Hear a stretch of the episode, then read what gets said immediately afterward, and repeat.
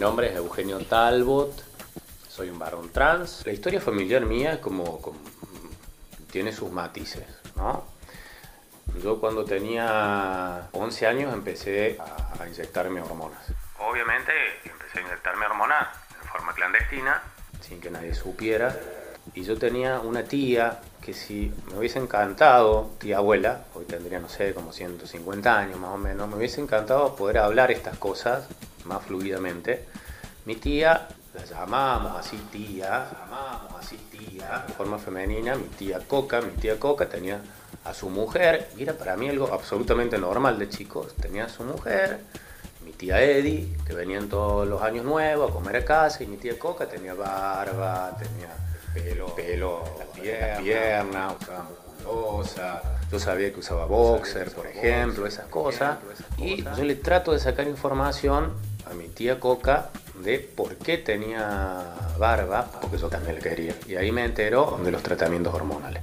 Creo que ese fue, fue mi primer contacto con otra persona que no sé, me encantaría poder volver atrás en el tiempo y decirle, che, ¿cómo te autopercibís? ¿Cómo te autopercibís? ¿Cómo te mostrás en la calle? En la afuera. ¿Cómo te mostrás en la calle? Poder volver atrás en el tiempo y decirle, Porque lo, siempre lo viví internamente en la familia. Le agradezco un montón a mi tía, la voy a seguir llamando tía porque así la llamábamos, ¿no?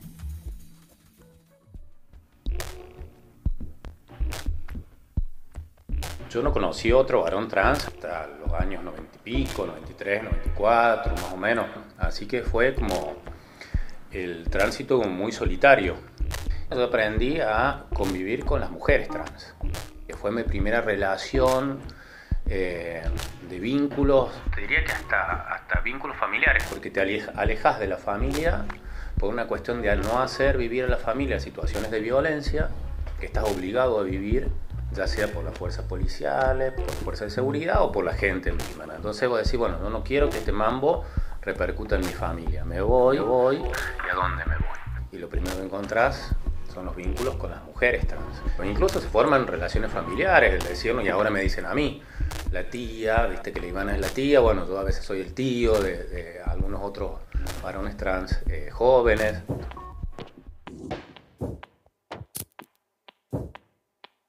Yo siento que casi que no transité porque siempre me autopercibí como, como varón y tuve la oportunidad de vivirlo así.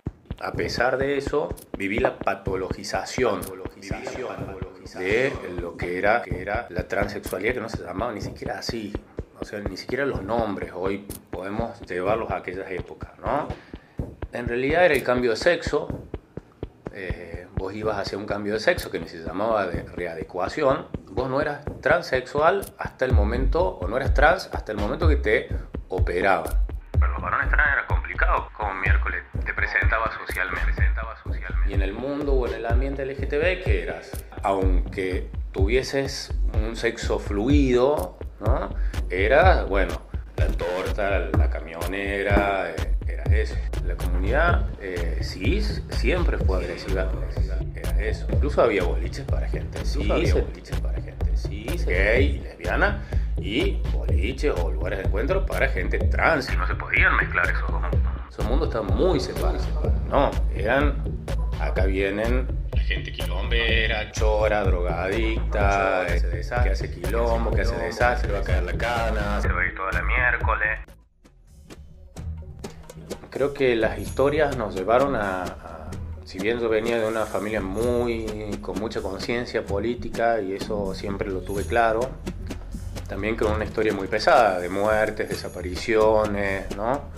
Eh, y en algún momento intenté como hacerle frente a cierta parte. A lo que era la realidad de tener viejos asesinados por la dictadura, ¿no? Tener muchos familiares eh, desaparecidos. Y creo que la realidad me hizo ver que no, que había que, había que cambiar el mundo, que había que cambiar las realidades y que, bueno, eso aparte era desgraciadamente un agregado más que tenía para posicionarme dentro del movimiento LGTB y decir, bueno, lo cambiemos, ¿no? Y ahí conocí a, a muy buenas personas que desgraciadamente están prácticamente todas muertas y están prácticamente todas muertas. Esto habla también de lo frágil de nuestra memoria y de lo necesario de rescatar la memoria, porque hoy puedo traer yo las voces de esas personas y las traigo muy, muy de poquito y de medias, porque no nos conocíamos del todo, nos conocíamos dentro de lo que era la clandestinidad, porque vivíamos en una situación de clandestinidad. Vivías a la noche, salías a la noche de dieta, tratabas de ocultarte, te manejabas en un mundo que te desplazaba absolutamente, en un mundo que te desplazaba absolutamente, te desplazaba absolutamente de todos los lugares. Por eso creo que la historia es tan importante, que la historia de, de las luchas del colectivo LGTB y es una de las grandes deudas que hay desde las estructuras del Estado, desde los grupos sociales, incluso desde... Y con esto, ahí ya te largo como, como una historia personal, con los organismos de derechos humanos. Los organismos de derechos humanos eh, han hegemonizado la historia de una manera que no está buena. Ya no está buena. Debió haber, debió haber sido progresivo, así entiendo los movimientos, todos los movimientos revolucionarios en forma progresiva, y creo que se, creo que se estancó.